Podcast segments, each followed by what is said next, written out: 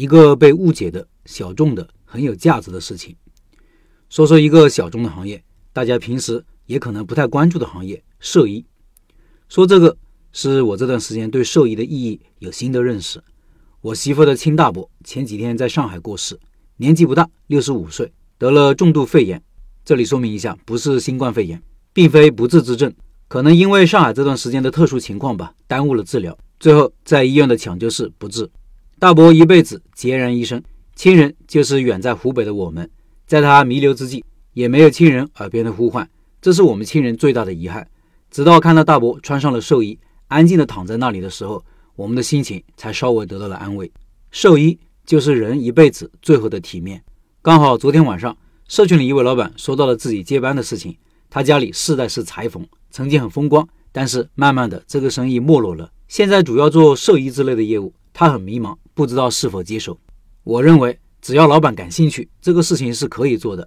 先不说这个手艺很稀有，竞争少，兽医这个事情也是值得做的。也许很多人一听到兽医会觉得不舒服，甚至觉得晦气，那可能是对这个行业还不了解，对这个行业的价值还不了解。我看到一个采访，是行业内人士对这个行业的一些感受。读完后，你会发现，原来每个行业都有一些崇高的地方。第一位讲述者是一位女性，二十三岁，她说。刚开始，父母的态度是两个极端。父亲非常的支持，他觉得这个行业很好，很有意义。母亲心里介意，不过父母最终还是尊重我的选择。周围的朋友倒是很理解我，特别是我的男朋友。有时我跟他提起工作上的事情，他就说：“你不用有太大压力，我感觉你做这一行是在做善事，给自己积德。”和客户网上交流的时候，我们基本不会使用表情，也从来不说再见，只说有问题随时联系，我们一直都在。运营岗位虽然是两班倒，但我们已经习惯了手机二十四小时开机。有的时候手机半夜里响起，也会起来回复信息。我们已经把这份工作当成了责任。兽医的使用者基本都是六十岁以上的人群，偶尔会有年轻人进店咨询。我印象最深的是一位三十多岁的女性顾客，她说她得了癌症，想为自己挑一件寿衣，可以体面一点离开这个世界。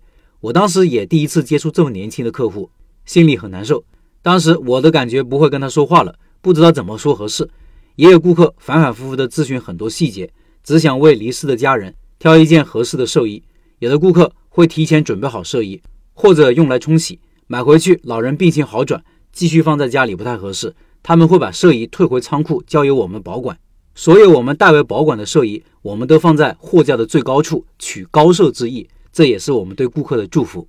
第二位讲述者是男性，二十二岁，他说，在这个行业做了两年。我发现它并不像人们传统的观念所想，一提到兽医就是悲伤、沉重、让人害怕的东西。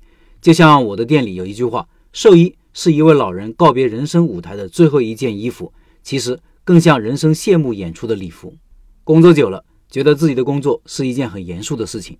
上个月我接待了一位客户，他给五十多岁的姐姐准备寿衣。当时他说人已经走了，原本用的是当地殡仪馆的寿衣，他觉得不好看。因为他认为姐姐还年轻，即使不在了，也要穿得好看一点离去。还有一件事情发生在二零二一年，网店是二十四小时值班的。有一晚过了十二点交班后刚睡着，突然来了一个客户，他之前买了一件男款的寿衣，但快递还在路上，老人已经不行了，他又想换一件好看的寿衣。为了节约时间，让老人及时穿上寿衣，客户决定凌晨一点从广州开车去深圳的实体店取新寿衣，我就一直帮忙协调。凌晨四点，客户终于拿到了兽医。五点时，我手机上收到了他发来的信息，谢谢。那一刻，我真的挺感动，对自己的职业也是有了全新的认识。